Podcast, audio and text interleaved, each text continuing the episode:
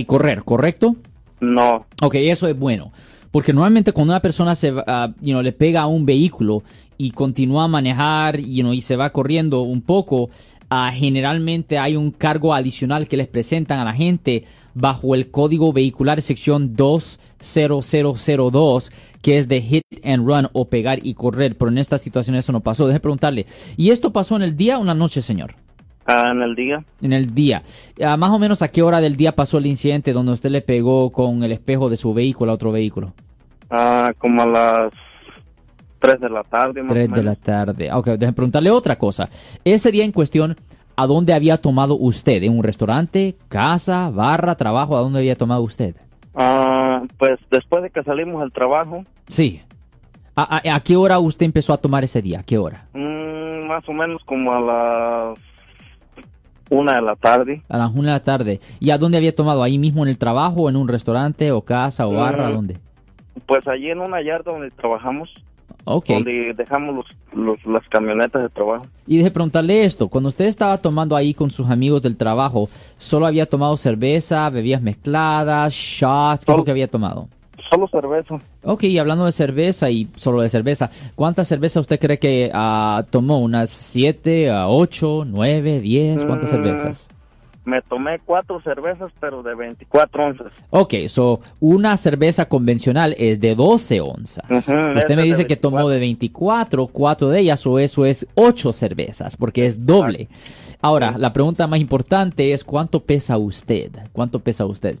180 libras. Ya, ok, porque lo que yo siempre estoy haciendo cuando le hago a alguien estas preguntas es que yo miro un rótulo que tenemos aquí del Departamento de Motor Vehículos del DMV y eso me deja saber más o menos la- el nivel de alcohol ah, que una persona puede tener en su sistema y todavía no estar sobre el límite legal. Y viendo este rótulo que estamos mirando aquí del Departamento del Motor Vehículos, cuando una persona pesa 180 libras, ya después de tres cervezas, ya después de tres cervezas, ah, ya estuviera sobre el límite legal. Y usted me dijo, en efecto, que tomó como unas ah, ocho cervezas.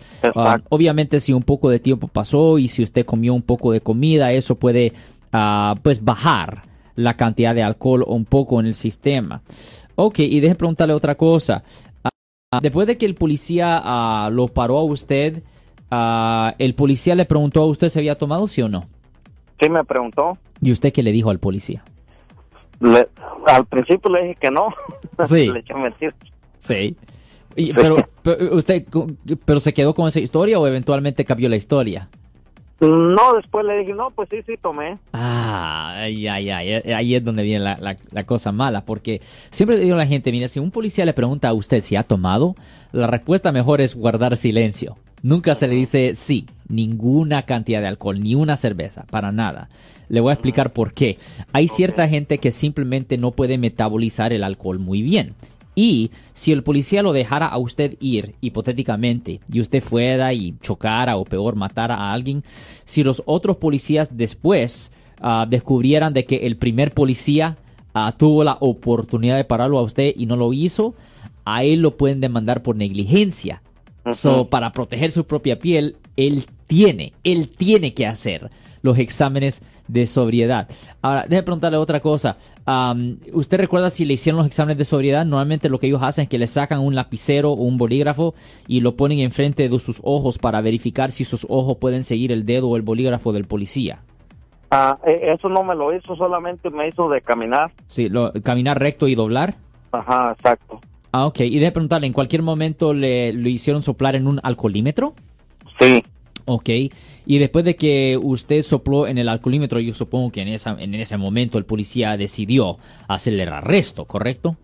Sí, porque le, le soplé una vez y este y no sé qué pasó, pues después le cambió, le cambió este al alcoholímetro le cambió el- donde uno le sopla, Sí, sí, el aplicador. Ajá, se lo volvió a cambiar y ya la segunda vez que le soplé ya fue cuando me dijo "Oh, que estás arrestado. Ok, y deje preguntarle, ¿qué pasó con el vehículo suyo? ¿Lo embargaron? ¿La grúa se lo llevó? ¿Qué pasó con el vehículo? Mm, No, vino, vino a un familiar por él, Oh, ok, y deje preguntarle, ¿usted, tiene, ah, usted tenía licencia de California, correcto, sí o no? sí, Ok, Sí. ok, pues por lo menos dejaron que alguien recogiera el, el vehículo. Ahora, ¿en cuál ciudad pasó esto, señor? ¿En cuál ciudad? Ah, Redwood City, Condado Eh, San Mateo. Ok, en Redwood City, Condado de San Mateo. So, yo supongo que lo llevaron después a la cárcel local ahí que está ah, cruzando la calle de la corte. Sí. Ya, la McGuire Correctional Facility, así se llama. Sí, y ahí me sacaron, me sacaron sangre y ya Sangre. Sangre y ahí que supuestamente ya después me dijeron que era die- 0.19 lo que trae concentración de alcohol y en el y en el aparato que les opera 15 Sí. 0 0.15 Ya, lo que ellos están tratando de ver es cómo, cómo estaba subiendo el alcohol en su sistema, ¿me entiende? Porque obviamente si ah, usted está al punto 1.5 ah, y después una hora y media usted está al punto 1.9, eso le deja saber al policía que pues que cuando usted estaba manejando el vehículo que posiblemente estaba al 1.12 o .13 y que todavía estaba subiendo el alcohol en su en su sistema. De preguntarle, ¿usted ya ha ido a la corte para su caso, señor? Ah, sí, ya ya he ido a dos a dos cortes, pero este lo que pasa que el, que el juez me, que- me me quería dar, el juez lo que ahorita está proponiendo son este tres meses de escuela Sí. en el programa Ajá. y 15 días 15 días para trabajar para el sheriff. Sí, ok, ok. E- Eso no se ve como un mal resultado. ¿Y, am, y ah, por qué el caso no se resolvió en la última audiencia de corte? Pues no entiendo, la, la abogada me dijo que porque que había que, para que se bajaran los cargos, que tal vez eh, de, de trabajar con el sheriff se me unieran de menos a 10 a 10 días. Ok, es posiblemente que el abogado quiere negociar ah, más. Deje preguntarle, ¿usted tiene abogado privado o defensor público? Ah, es abogado privado, Privado, ok. So, pero ¿usted le entiende todo lo que le dice el abogado? ¿Le entiende todas las instrucciones y todo? sí, porque habla español igual que yo. Ok, fantástico, fantástico. So, esa es una cosa buena. Ok, so, um, ya, le voy a decir que a mí a este punto se, se escucha como que si todo está bien y afortunadamente usted no va a ir a la cárcel.